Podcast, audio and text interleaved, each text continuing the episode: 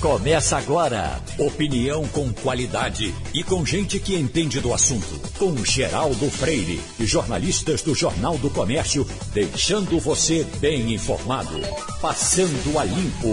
O Passando a Limpo começa e tem Romualdo de Souza, Igor Maciel e Wagner Gomes. Ô Wagner, há pouco a gente estava ouvindo aí um comercial de Ricor, o Takata. Ricol. O Takata está sendo chamado de volta para tirar um erro de 2012. 2012. É o Supremo. rapaz, esse negócio do Supremo é muito difícil você entender, rapaz, que uma coisa cheia de luxo, cheia de assessoria, diz que cada ministro tem 200 camaradas para servir, além de passar por todas as outras instâncias, e o cara chega e diz, olha, agora foi que a gente viu que estava sendo julgado no lugar errado. rapaz, como é que você vai conseguir explicar isso, rapaz? Pois é, Geraldo. Eu, a única explicação que eu encontrei até agora, de fato, é a explicação de um leigo, né? Que sou eu, né? Porque eh, quem provocou tudo isso, na verdade, foi o próprio juiz Sérgio Moro, quando decidiu abandonar a magistratura para encarar uma carreira política, exatamente do lado de quem foi o maior beneficiado pelas decisões que ele tomou, que foi o presidente Jair Bolsonaro naquela eleição de 2018. É isso. Agora, um assunto que também me chama a atenção é esse negócio dessas capivaras que estão aparecendo aí na beira do rio Caparibe. É, desde ontem que aqui a rádio trata desse assunto. E, e, e esse bicho é um bichozinho complicado. Uhum. Você sabe que, por exemplo, no interior de Minas, uh, recentemente estava acontecendo uma campanha para contenção da, da, da reprodução do, da, dos capivaras, porque esses animais estavam aparecendo nos quintais das casas e matando os cachorros. Pega um Rottweiler, um Pitbull, que parte para cima, ele vai e mata. Uhum. Né? É, e aqui na beira do rio, o, o, o biólogo estava lá, não vai alisar não, que você pode ficar... Assim, Exatamente. É um bichinho bonitinho. Ele é um porco, né? Não chega a ser um porco, né, Geraldo? É um, um animal. Parece, parece com um porco. A, a, a, a carne é, é, quase igual a do porco, né? Tem aquele focinhozinho. Uhum. Eu vi um bicho desse, eu comi dele, inclusive, quando a gente foi para. Eu fui com o Castilho para Tocantins. Uhum. Ah, tem muito ali. Né? Aí uhum. nós comemos dele. A carne chega a ser até mais gordurosa do, do, do, que a carne do porco, se come muito lá e se cria muito lá em, em, em chiqueiros. Uhum. E me parece, isso é o mesmo que lá no, no, nosso, no nosso interior, que a gente morria de medo de dizer o porco espinho? Não é ele? Não, a, a capivara, na verdade, é um roedor, Geraldo. Entendeu? É, é não, não, não chega a ser um parente do porco, é um roedor. Né? Alguns até consideram que ela é classificada é, em uma família própria, que é um, não tem um, um, parente bem próximo, né? Como, por exemplo, uhum. tem o porco espinho, tem o porco, tem o porco espinho, tem o javali, que são. Aí eles são parentes. Ah, então você agora me Você eu, comeu eu javali. Comi então. javali, rapaz. Certo. Entendeu? Certo. Eu comi javali. Não, javali. O javali é um porco. É um porco, é um porco Exato, selvagem, então, exatamente. Estou com uma capivara. É. Esse capivara é coisa de extinção. Olha, cap... e tudo, tudo que eu disse até agora se referiu a javali, que também estava enfrentando os, os cachorros, é. os cachorros matando. É, o único porco parecido com a, com a capivara é, é, é o porquinho da Índia, né? que é um parente do, do preá. Uhum. Na verdade, ela está muito mais ligada às pacas as cutias, ela parece muito com a paca. Não sei se você já viu a paca. E a paca também o pessoal ali no, no, no, no Pantanal come muito. Uhum. Escuta, eu, dia desse eu estava conversando com o Maurício Randes, que a gente foi um, um dia desses, bom, há algum tempo, eu, eh, a gente pegou um navio ali na, na no Panamá e foi para Ilhas Holandesas, Macau. Então, quando eu cheguei em Macau, eu, eh, em todo lugar, a curiosidade, todo mundo fala em português, eu perguntei, olha, e, e o prato bom aqui para comer? Eu estava com fome. Isso é, é, é esse aí. Aí o cara apontava para o chão, que era um tipo camaleão. Uhum. É, iguana, né? Iguana. Iguana. Iguana. Eu digo, e como é que faz? Não, você pega aí, na rua, você está tropeçando neles.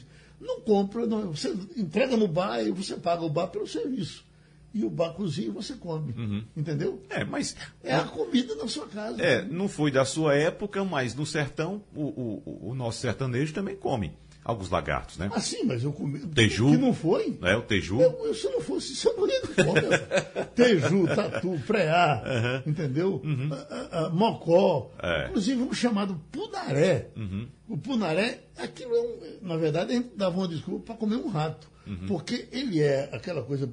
Ele é bem parecido com um, um desses ratos grandões, de rabão. Não é um timbu, não? Não, no Punaré. Uhum. Aí a gente, todas essas coisas, eu não, inclusive, não deixei de gostar de coisas que eu comia quando passava fome. Por exemplo, o tatu. Uh, uh, o tatu, eu acho que tem um gosto de terra. Né? Uh, eu acho dessas carnes todas, a do teju, que tem um gosto até de galinha. A carne, carne de viado também não gosto, uma carnezinha ruim. então, bicho do mato, passarinho, que eu, é uma loucura matar passarinho para comer. Uhum. Imagine isso. É. Rolinha. Rolinha. Vixe, Maria, eu cheguei a me arrepio. Como é que você é. fazia um crime desse, né? É, Gonzaga até cantava, né? Teve uhum. pena da rolinha que o menino matou. Mas depois que torrou a bichinha e comeu com farinha, gostou. Esse costume permanece. Né? Permanece, né? ai, tem demais. com a espingarda. Quando é. a gente, quando vai lá caminhar com os índios, que o índio aponta a espingarda, ele toma a espingarda dele, uhum. porque é. matam tudo. Mas é né? é como você disse, é, é uma questão de sobrevivência. Então, no interior do Brasil, a caça, nesse aspecto, é uma questão de sobrevivência. Você caçar para comer, porque se você não fizer isso, você morre de fome, como você bem disse. Uhum. E como você vive essa experiência, né? Já estamos com o cientista estatístico Gauss Cordeiro. Doutor Gauss, eh, eu há algum tempo vinha com interesse de conversar com o senhor em cima dessa questão da média de vida brasileira que está para uh, cair por conta. Que está, aliás, já caiu por conta das mortes da, da, da Covid-19. Isso, para um estatístico, é uma coisa muito estranha ou é mais ou menos rotina na vida de quem trabalha com os números como o senhor? Bom, bom dia, Geraldo. É, eu gostaria de salientar que essa queda da expectativa de vida em 2020 por conta da pandemia era esperada. Né? Esse estudo da Universidade de Harvard, que o brasileiro perdeu quase dois anos por conta da pandemia, é, para mim, consistente. Mas essa média de dois anos é muito difícil de ser estimada com precisão. Com efeito, nós tivemos 380 mil óbitos até hoje nós podemos chegar a 750 mil vidas até o final do ano. Então, obviamente, a expectativa de vida no país irá mesmo reduzir. É, por outro lado, é, se nós considerarmos as patologias que matam mais, por exemplo, as doenças do aparelho circulatório causam, em média, 990 mortes por dia. Essa é a média dos últimos anos. Este grupo de doenças inclui desde os ABCs até os infartos.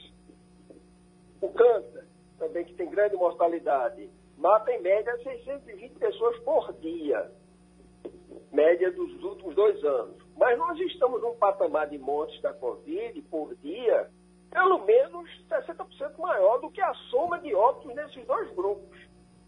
Uhum. Então, obviamente, a expectativa de vida vai reduzir. Difícil ainda contabilizar o que não foi feito nesse trabalho de Harvard, as milhares de mortes indiretas que a Covid provoca. Por, por exemplo, por conta das pessoas que adiaram seus tratamentos com receio de ir aos hospitais e às clínicas especializadas. É bom que o senhor ataque esse, esse aspecto aí, porque eu não sei se o senhor, já, o senhor já encontrou alguém na rua que lhe dissesse que, olha, que conversa é essa, rapaz? Estão inventando. Uh, a Covid não está matando assim. Agora não, não, se morre mais de outra coisa, só morre de Covid. Um dia desse tinha um camarada me sugerindo que a gente, quando desce as mortes de Covid, desce ao mesmo tempo de trânsito, de câncer, de dor de barriga, de dor de cabeça, desce aquela. fizesse um, um funeral inteiro. Ele disse, mas você está doido, rapaz? Aí eu lhe pergunto, quando as pessoas trazem essa desconfiança para o senhor, o que é que o senhor diz? Não é porque o senhor traz esse outro aspecto que ela está até subestimada, porque algumas pessoas uh, uh, tem, morrem de outras coisas e não é conseguido localizar que foi a Covid. Então, é, essas mortes indiretas, elas não entraram nesse cálculo aí do, da redução de dois anos da expectativa de vida da Universidade de Harvard. É uhum. É difícil fazer isso, né? E o que eu gostaria de salientar também é que a Covid-19 é uma patologia nova. E nós não sabemos ainda quais são os efeitos dessa doença no longo prazo. Não existem estudos conclusivos sobre isso. O grande risco é que depois que esses pacientes são recuperados da Covid-19, todos nós vemos as estatísticas, 81% dos pacientes são recuperados. Mas eles podem desenvolver no futuro outras patologias já conhecidas, como lesões hepáticas, insuficiência renal, diversos problemas neurológicos que foram desencadeados durante a infecção. Uhum. Agora, a gente não, não, tem que olhar tudo do ponto de vista negativo, né? Porque vida tem um mais. Existe um ponto positivo, que é a ciência. Os grandes avanços da medicina poderão aumentar a expectativa de vida daqui a pelo menos uma década. Sim. É, eu tenho quase 60 anos, 70 anos, né? No, a, nos anos 50, uma pessoa de 70 anos era difícil você, você conseguir. Hoje eu tenho amigos de 80 anos, 90 anos trabalhando efetivamente. Isso foi conseguido graças à medicina, graças à ciência. As pessoas não podem é, descartar esse fato. Então, se a uhum. expectativa de vida está aumentando não só no Brasil, é? como é, em todos os países do mundo, obviamente em países mais desenvolvidos, você for em qualquer supermercado lá no Reino Unido, você vai encontrar facilmente pessoas de 90, 95 anos fazendo compras com andador. Isso ainda não acontece no Brasil, né? Uhum. Se você sair de casa, você vai cair no buraco. Não é? Wagner Gomes quer falar com o senhor. Professor Gauss, Geraldo citou agora. Tudo bem? Tudo bem, professor. Geraldo citou agora a questão da, da queixa que alguns grupos fazem a respeito das notificações de mortos por Covid-19. E eu lembro do outro lado, professor Gauss, que existe, desde o começo da pandemia, uma subnotificação de casos. Semana passada eu entrevistava aqui três especialistas em Covid e eu lembrei que no começo da pandemia havia uma estimativa apontando que para cada notificação havia nove subnotificações. E um desses especialistas citou que hoje essa subnotificação é ainda maior. Chega a ser até para cada caso de Covid registrado, confirmado, 14 não são notificados. Eu pergunto ao senhor, em algum momento a gente vai ter um número exato dessa subnotificação, porque é, para aqueles que não acreditam na pandemia, na Covid, é bom que se diga que existem hoje, em todo o país, em todo o mundo, na verdade, nos, principalmente nos países mais pobres, pessoas morrendo em casa sem assistência médica. E aí sim, pessoas que morrem de Covid sem saber que estão morrendo por Covid, professor. Você tem razão, é, Wagner. É, é, difícil você estimar com precisão esse número é, de subnotificações. Né? O que eu gostaria de é, revisar é que no dia 8 é, de setembro, você me me fez uma pergunta sobre as aglomerações, e eu lhe disse a você que nós iríamos perder o controle da pandemia por conta daquele feriadão. E esse feriadão de, de Tiradentes vai implicar mais infectados. Tá certo? essa subnotificação, é, ela foi atacada inicialmente em Pirocollege, mais ou menos em abril. E eles chegaram a um, número menor, três mais ou menos, de subnotificação. Mas nos, no Reino Unido, eles têm um sistema de saúde muito bom, né? Então, essas coisas realmente são mais precisas. É, eu conheço pessoas é, em Gravatar, que eu, eu, eu, vou muito a Gravatar, é, que foram infectadas, tiveram todos os sintomas da Covid, mas não fizeram teste. Então, isso é verdade. Então, é difícil saber isso. Agora, independentemente da pandemia, é, o último censo realizado pelo IBGE em 2010 já projetava um crescimento lento da população do Brasil, que vai atingir um máximo de, isso antes da pandemia, que vai atingir o máximo de 233 milhões em 2047. E aí passaria a decrescer. Claro que agora com a pandemia, esse ano de 2047 vai ser vai ser reduzido de alguns anos, né? É, mas é difícil fazer hoje uma previsão consistente. Agora, por que vai? Por que isso está acontecendo? Porque a taxa bruta de natalidade está diminuindo. Ah, e a taxa bruta de mortalidade está aumentando, as pessoas estão vivendo mais. Né? Claro que a, a, a pandemia está ceifando a vida de muitos, muitos jovens saudáveis agora com essas novas variantes. Né? E agora, a taxa de natalidade, a pandemia também afetou a taxa de natalidade. Por quê? É, gerou um certo distanciamento social entre as pessoas e ocorreu, no meu entender, uma mudança drástica do comportamento reprodutivo. Uhum. É, e isso vai provocar pequenas reduções na natalidade em grandes cidades do país. Né? Uhum. Igor Marcel? Doutor Gauss, muito bom dia. Bom dia, bom dia a todos. É, doutor Gauss, a gente viu, o senhor estava falando aí da taxa de natalidade e da taxa de mortalidade. A gente tem alguns números já no Brasil, no Brasil e em algumas capitais, como o senhor disse, por exemplo, no Recife, aqui onde nós estamos, isso, isso já aconteceu, já está acontecendo. A gente tem um número de pessoas nascendo menor do que o número de pessoas morrendo. Isso é algo que não acontece há muito tempo, não acontecia há muito tempo. Qual é a principal consequência disso? A gente sabe que tem uma consequência para a economia, a gente sabe que tem uma consequência, mas qual é a principal consequência disso que o senhor considera? Bom, veja bem, isso, isso obviamente não é só em Recife. Nas grandes cidades do país, nós poderemos ter mais óbitos que nascimentos e meses atípicos por conta da pandemia, tá certo? Agora, é errado, e eu vi ah, essa matéria de Harvard, foi bastante divulgada, dizer que as pessoas que estão nascendo hoje, a expectativa de vida delas está reduzida. Isso não é verdade, tá certo? Isso é verdade para a população adulta, de um modo geral.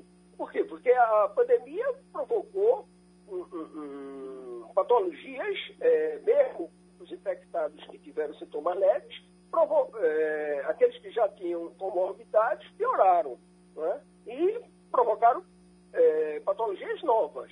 Eu acredito que esses números que você cita, quer dizer, esses meses atípicos em que a taxa de natalidade, é, o número de nascimentos é menor do que o número de óbitos, isso aí deve existir ainda em 2022, né? até 2023, quando toda a população estiver vacinada. Né? Mas nos próximos três ou quatro anos, eu espero que esses números retornem aos patamares originais. Romualdo de Souza, Brasília. Professor, muito bom dia. Bom Me dia. diga uma coisa, professor, por gentileza.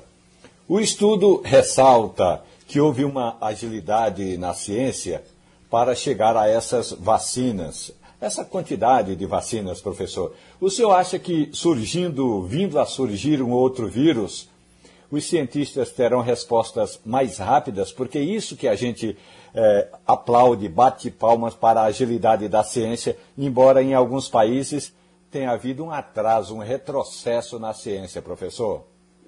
É, veja bem, é, você tem razão no sentido do retrocesso. Né? O Brasil é, não soube, talvez por razões políticas, né, combater a pandemia. Né? Nós tivemos o pior desempenho no combate à pandemia. O governo federal foi desastroso. Né? A gente nota, por exemplo, que os governos estaduais do Nordeste eles foram mais eficientes, porque a taxa de mortalidade do Nordeste, apesar da pobreza crônica que nós temos, é a menor do país. Né? Então, não estou dizendo, e a, a situação de miserabilidade no Nordeste é muito superior ao sul ou ao sudeste. Né? Então, mas o, o governo federal foi inapto em, em, termos não só da vacinação, mas no combate da pandemia.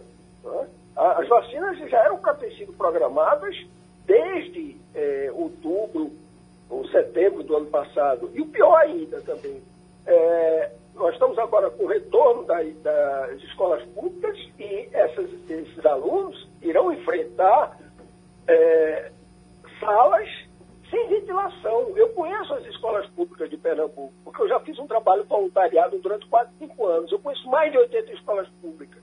Se você for em escolas de referência aqui né, em Recife, como a Silva Jardim, da 17 de agosto, você vai ver que não tem condições sanitárias adequadas. E essas escolas não foram preparadas é, antecipadamente. Os alunos estão retornando, né? Então, são, são coisas que a gente realmente deve se preocupar.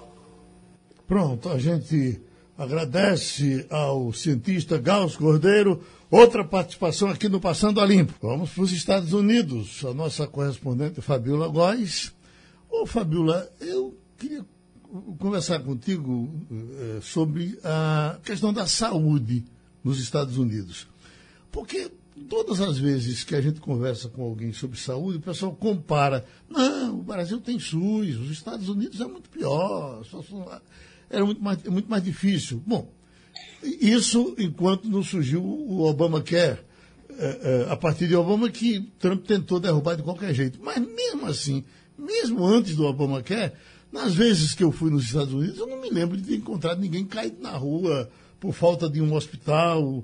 É, e aqui, com SUS e tudo, eu já encontrei.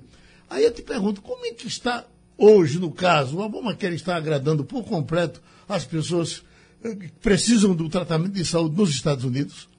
Bom dia, Geraldo. Isso é uma falsa impressão, porque uhum. o SUS tem um sistema, né? O sistema, nosso sistema único de saúde atende muito bem a população brasileira. E aqui nos Estados Unidos não tem nada parecido. O Obamacare não chega perto. Vai atender aquelas pessoas que estão realmente têm muita necessidade. Agora, a população, a classe média em geral, quem tem um pouquinho mais de condição de pagar, paga planos de saúde muito altos e a fatura chega para a casa das pessoas porque e, e passam a vida inteira pagando, porque não é plano de saúde igual ao Brasil que você não tem que pagar taxa de participação. Aqui todos eles você paga algum tipo de taxa de participação.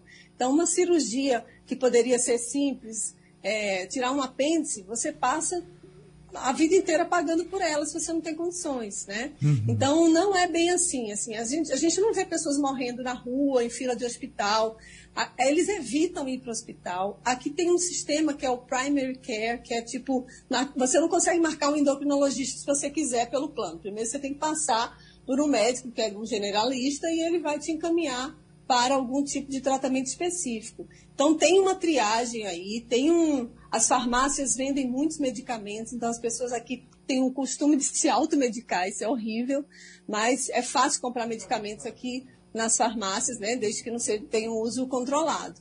Mas o SUS da gente não tem nada igual, atende, é universal. Os Estados Unidos perderam a oportunidade de fazer isso há mais de 100 anos, quando a maioria, quando os países né, que têm um sistema parecido com o do Brasil começaram a implantar esse tipo de atendimento para a população.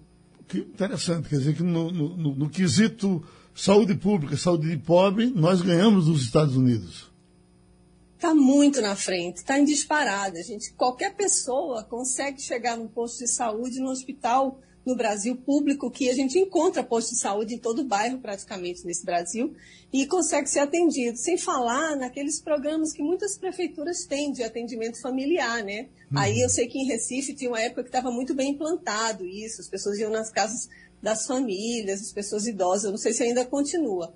Mas não tem isso aqui, sabe? Então uhum. a gente está muito na frente em relação a isso. Igor Marcel?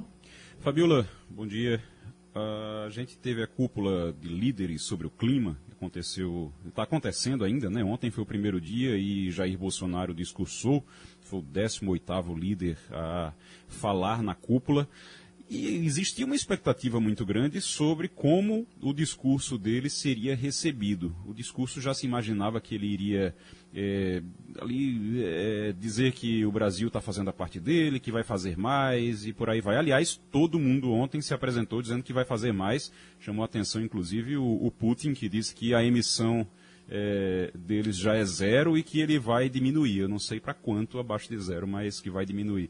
Mas, enfim, o presidente é, Jair Bolsonaro fez o discurso dele e ficou a dúvida sobre como é que esse discurso foi recebido, como é que se viu esse discurso aí nos Estados Unidos. Bom dia, Igor. Foi uma mudança drástica no discurso do presidente Jair Bolsonaro e foi muito bem recebido pelas autoridades que estão participando da cúpula de líderes sobre o clima que termina hoje. Começou ontem, na abertura, o, o, a Kamala Harris, a vice-presidente, começou a falar depois o presidente Biden falou, anunciou metas arrojadas né, de recuperação, diminuição de emissão de carbono até 2030 pela metade aqui nos Estados Unidos. E o Bolsonaro foi o 19 a falar, depois de todos os países que fazem parte do BRICS, né? Rússia, Índia, África do Sul, China, e ele falou de uma maneira diferente, por quê? Porque Bolsonaro já chegou a falar na ONU que os responsáveis, grandes responsáveis pelos, pelo desmatamento da Amazônia são os índios, falou que a gente não precisava, é, sugerindo né, que a gente não precisava de dinheiro internacional, sugerindo que a Noruega fizesse investimentos para é, contra o desmatamento na Alemanha, ironizou muito né, as organizações, as ONGs, que, que, na verdade, atuam de uma maneira muito eficaz na Amazônia. A gente precisa não só do IBAMA, do CMBio, mas também dessas organizações internacionais que atuam muito bem na região. Ele tripudiou disso. E aí agora ele teve um discurso mais comedido, explicando o que, que o Brasil fez nos últimos anos. Só que quem, os últimos anos foram os anos do governo PT, né? de 2004 a 2012, houve uma redução de 80% do desmatamento. Então, ele ressaltou muito o que, que o Brasil fez. O Brasil tem uma energia, né? O, a, a gente consome energia limpa aí no Brasil, com hidrelétricas, com energia solar, energia eólica. Ele destacou todos esses pontos. Agora, o que teve de novidade mesmo é que a diminuição de emissão de gás ele vai, ele, ele antecipou a meta, né, para 2050, a meta que inicialmente era para 2060, que era exatamente o que os Estados Unidos queriam, com comprometimento de redução, né, de neutralidade de carbono antecipadamente. Só que o Bolsonaro não disse como é que isso vai ser feito. Então, o discurso deles foi bem recebido, tá? a gente é, viu nos jornais, teve uma repercussão internacional do discurso do presidente Bolsonaro, já foi uma mudança que deve ter sido pela conduta do ministro das Relações Exteriores, que estava ali ao lado dele, em que ele é, né, mudou né, o ministro, saiu o Ernesto Araújo, entrou o Carlos França, que tem um discurso mais alinhado a uma política externa da diplomacia, dos respeitos aos temas, os, grande, os grandes temas. Né? Agora, o que chama atenção também nessa cúpula, Igor, é a proximidade do Biden com a China nesse quesito de relações climáticas parece que está muito mais afinado com a China do que com o Brasil, porque a China também apresentou metas arrojadas de diminuição até 2050, né, de, de, de redução do carbono. Só que lá é mais difícil, né, porque lá eles, eles ainda queimam muito carvão, eles precisam muito ainda do petróleo, é uma população gigantesca, uma população do mundo, né? A China, eles, não, eles ainda não conseguem fazer mais arrojadas ainda do que eles queriam.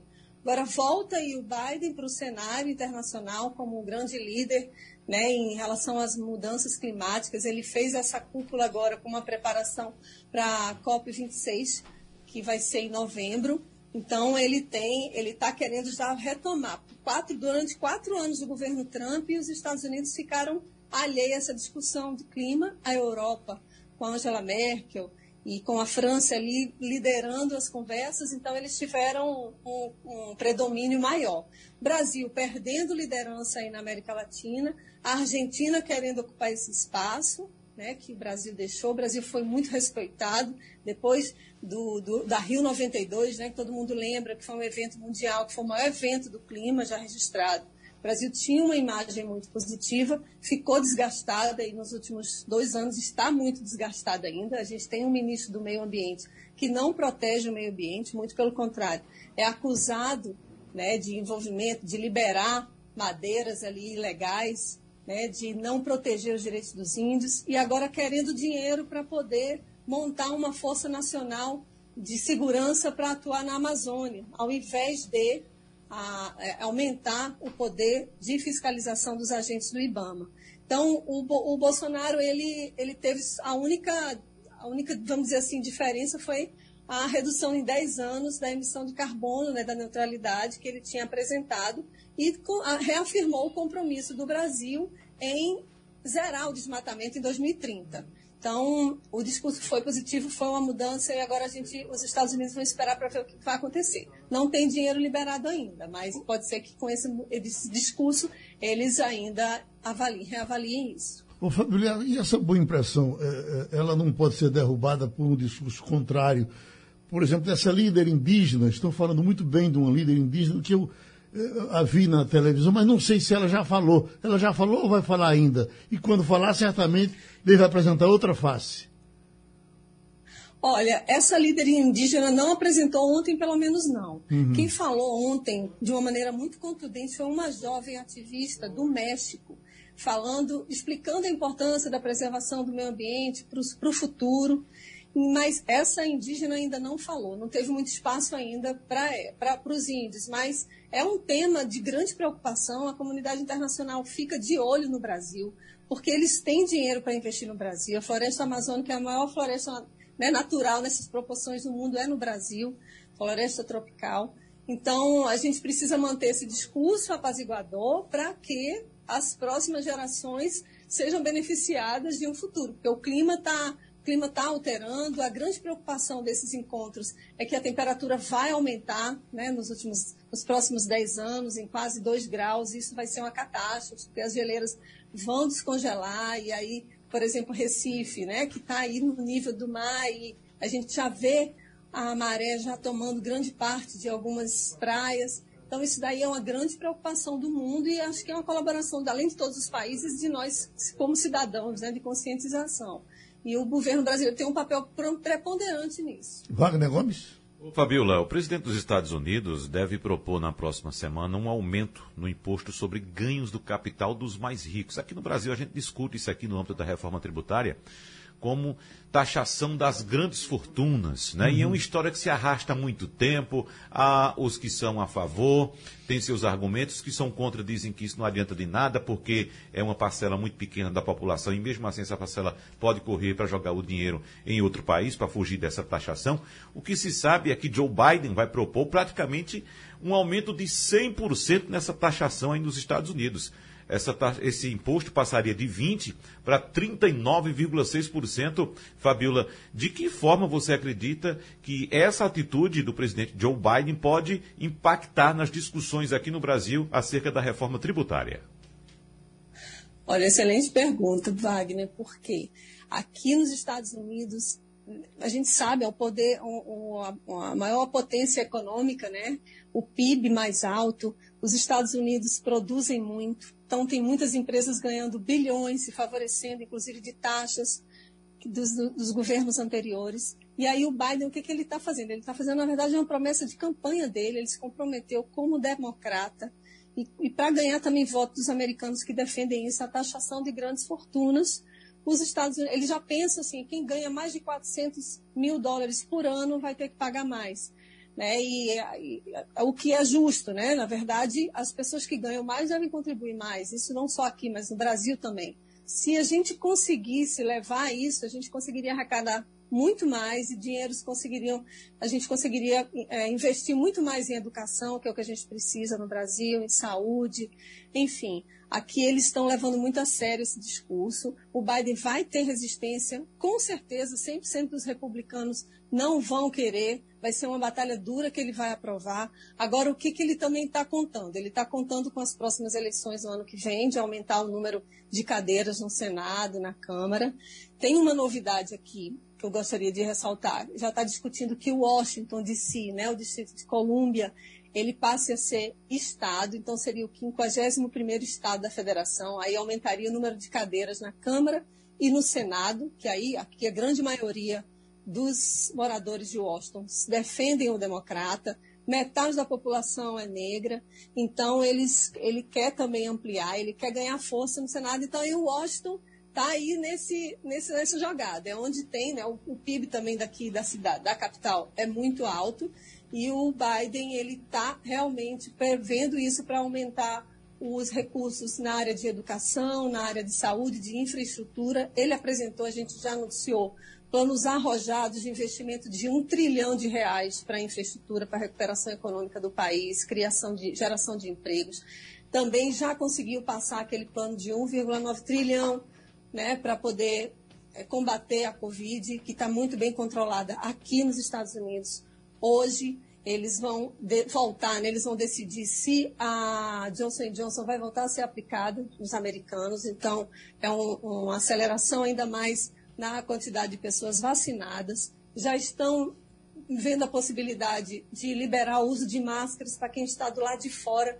Então, o que, que vem junto? Vem junto, além da, da recuperação da saúde da população, um plano econômico aí para voltar, para que a economia americana volte a ficar aquecida e eles voltarem para, os grandes temas mundiais, perderam muito com os quatro anos de Trump, até mesmo em vidas, né? Porque agora a gente está reduzindo muito aqui no número de mortos pela Covid. Então, é uma coisa liga a outra. Esse plano dele de aumentar, de, de, né, de taxar as maiores fortunas, isso daí vem nesse momento de recuperação americana e a gente espera que isso também, eu, acho que com esse presidente que a gente tem, a gente não vai conseguir taxar as grandes fortunas, mas quem sabe vai haver uma mudança aí no vento, o próximo presidente comece a analisar isso, porque é um fator preponderante para aumentar a, a, a, qualidade de vida da população, né, dos mais pobres principalmente, porque se tira, um, taxa mais os ricos e investe em programas de pessoas que realmente precisam. E o Brasil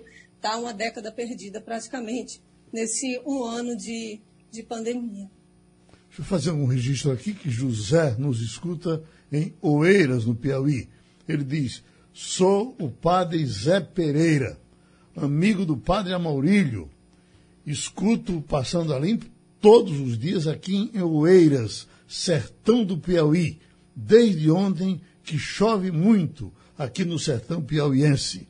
Muito bom. Romualdo de Souza. Ô Fabíola, bom dia para você. Eu sei que você participou daqueles protestos aqui em Brasília, quando o Distrito Federal não era uma unidade com, é, com eleição de governador, vereador, deputado distrital e deputado federal, mas eu estava é, contra e continuo contra e acho que a criação de mais um Estado nos Estados Unidos, ou seja, dar essa autonomia é, eleitoral ao distrito aí de Washington não vai resolver não, viu? Pode botar aí no seu caderninho que é, tem pelo menos um voto contra, e eu estou do lado dos que são contra.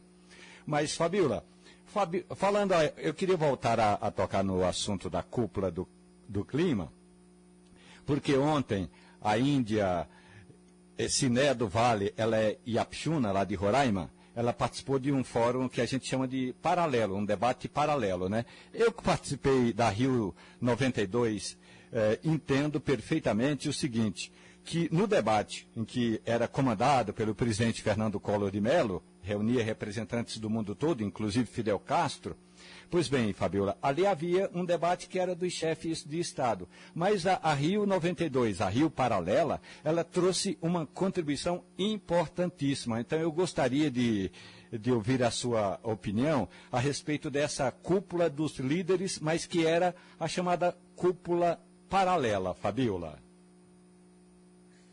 Olha, Romualdo, essa é uma cúpula que, tá, que traz o Brasil no cenário, porque os Estados Unidos e o Brasil, eles têm uma agenda comum né, nesse aspecto, foi fragilizada na época do Trump.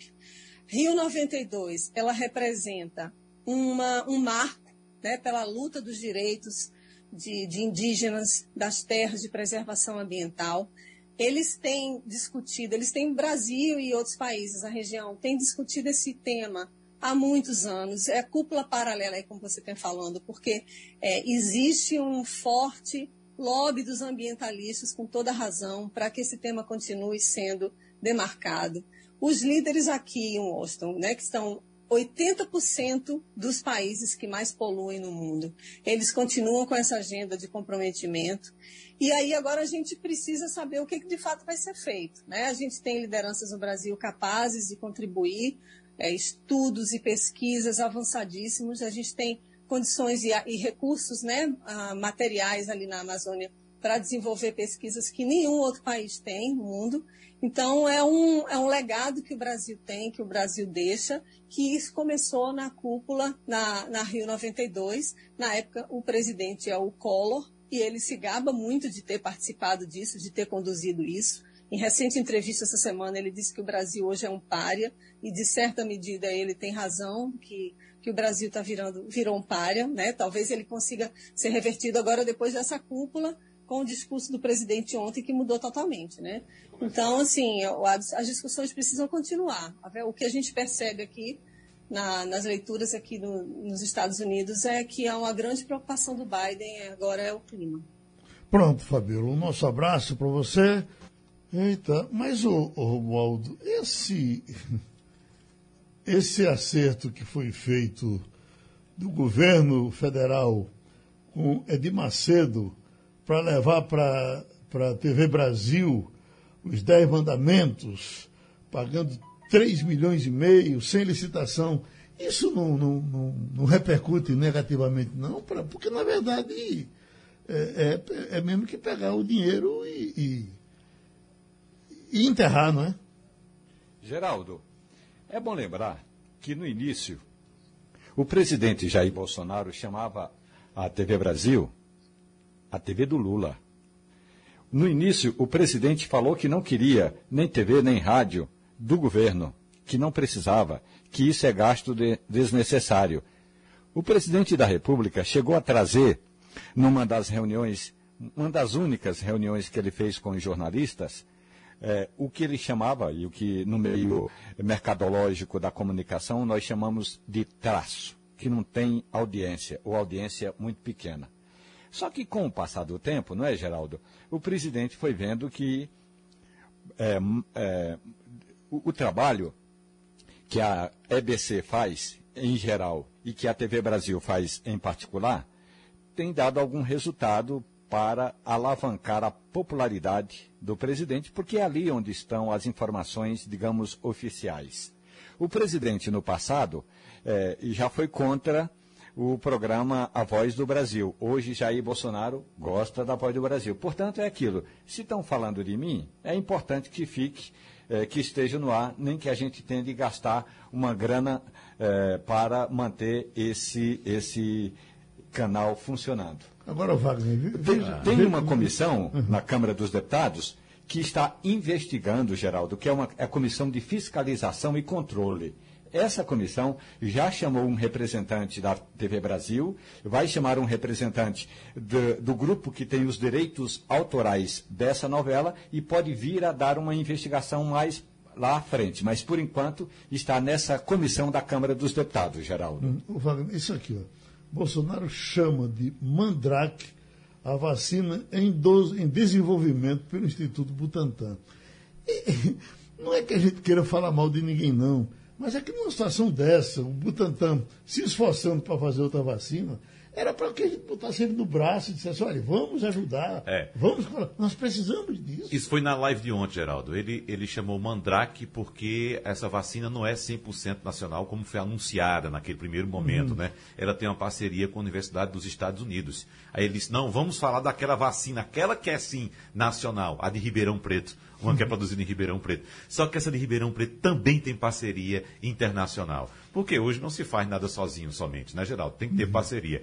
Então, é mais um grande desserviço que o presidente da República causa, porque isso já foi esclarecido. Uh, uh, as duas vacinas têm parceria internacional, não só a do Butantan, como também a de Ribeirão Preto.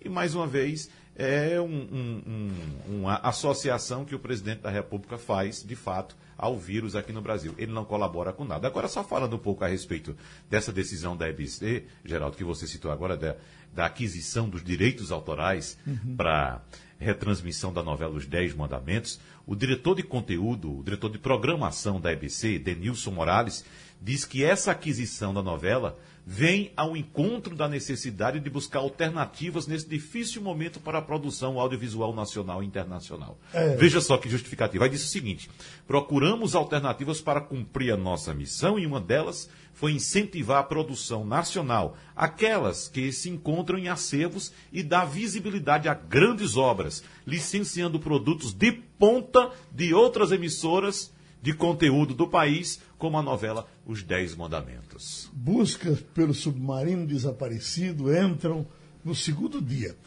É, isso está repercutindo pouco no Brasil. No dia que aconteceu uh, o, o, acidente, a gente teve algumas manchetes. Depois pararam por completo. E não é brincadeira, porque são 50 pessoas que estão nesse submarino. A, informação de ontem era de que se você, a, a, até a tarde de hoje, se eles não encontrassem uh, o, o, as pessoas, já dava tudo como, como morto. Como morto. É. Quer dizer, é, é, o que aconteceu, por exemplo, com aqueles chilenos que ficaram debaixo da terra por um tempo?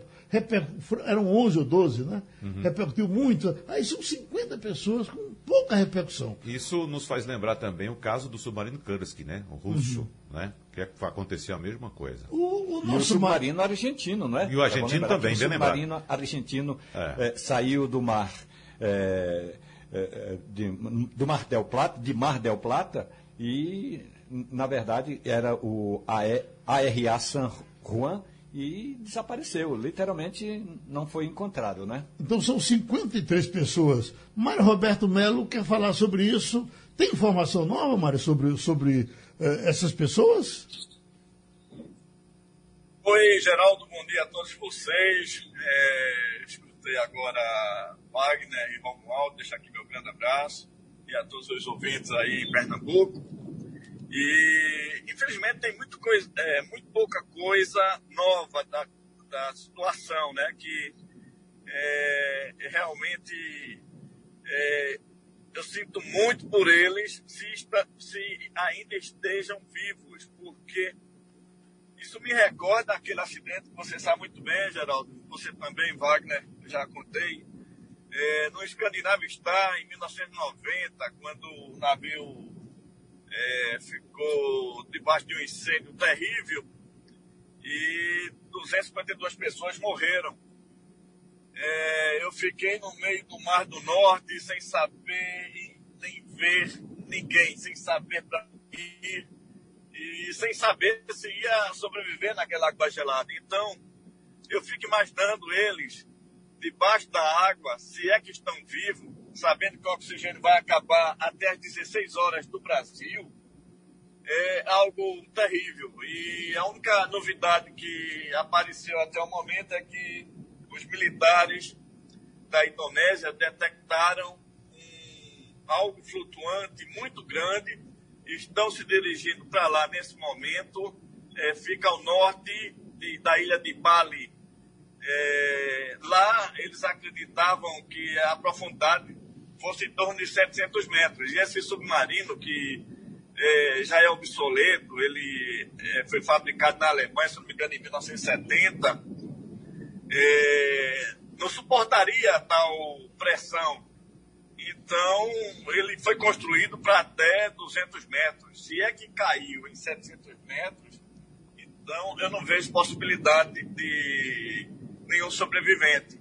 Agora, eles já estão alegando que essa coisa que foi detectada está a cerca de 100 metros. A pergunta é se é realmente o submarino. Uhum. Isso só lembra, o Viagem ao Fundo do Mar, não é, Wagner? É. Não. Agora, o, o Mário, é, ele foi construído, na verdade, em 1977, como você bem disse, pela Alemanha mesmo, né? no estaleiro da Alemanha. Agora, uh, Mário, você disse que ele pode estar numa profundidade de 700 metros, e eu acredito que não seja, devido a essa, o surgimento dessa mancha de óleo, não seja tão, tão difícil encontrar esse equipamento. Não sei se encontrarão ainda os marinheiros com vida. Mas eu estou lembrando também, é, Mário, aqui do caso do avião que desapareceu no Oceano Índico e até hoje ninguém nunca viu, ninguém nunca achou esse avião, Mário. Exatamente, Wagner. É... E como vocês bem falaram antes disso, né? O, caso do Kursk, que no ano de 2000, 118 pessoas a bordo dele é, pereceram, faleceram é, naquela profundidade enorme, bem maior. E como o Romaldo falou do, do Ara San Juan, em, em 2017, lá foi, foi menos pessoas, né, 44 tripulantes, que não deixa de ser realmente algo muito triste. No caso do avião, foram encontradas algumas peças que alegaram ser do Malaysia Airlines. Mas, fora isso, nenhum vestígio. É, é realmente um mistério é, jamais visto na aviação, só se comparando com aqueles casos do Triângulo da Bermuda. Então, nós temos que torcer até, são até 4 horas da tarde, na hora do Brasil. Passando disso, não adianta nem torcer mais, não é isso? Eu acredito que não, Geraldo o submarino é pequeno, ele tem só cerca de 60 metros por 6 de largura. Então, bora dizer que a altura dele em torno de 5 metros e meio, é, não teria oxigênio para 53 pessoas a bordo de jeito nenhum. Puxa vida. Terminou o Passando a Limpo. Você ouviu opinião com qualidade e com gente que entende do assunto. Passando a Limpo.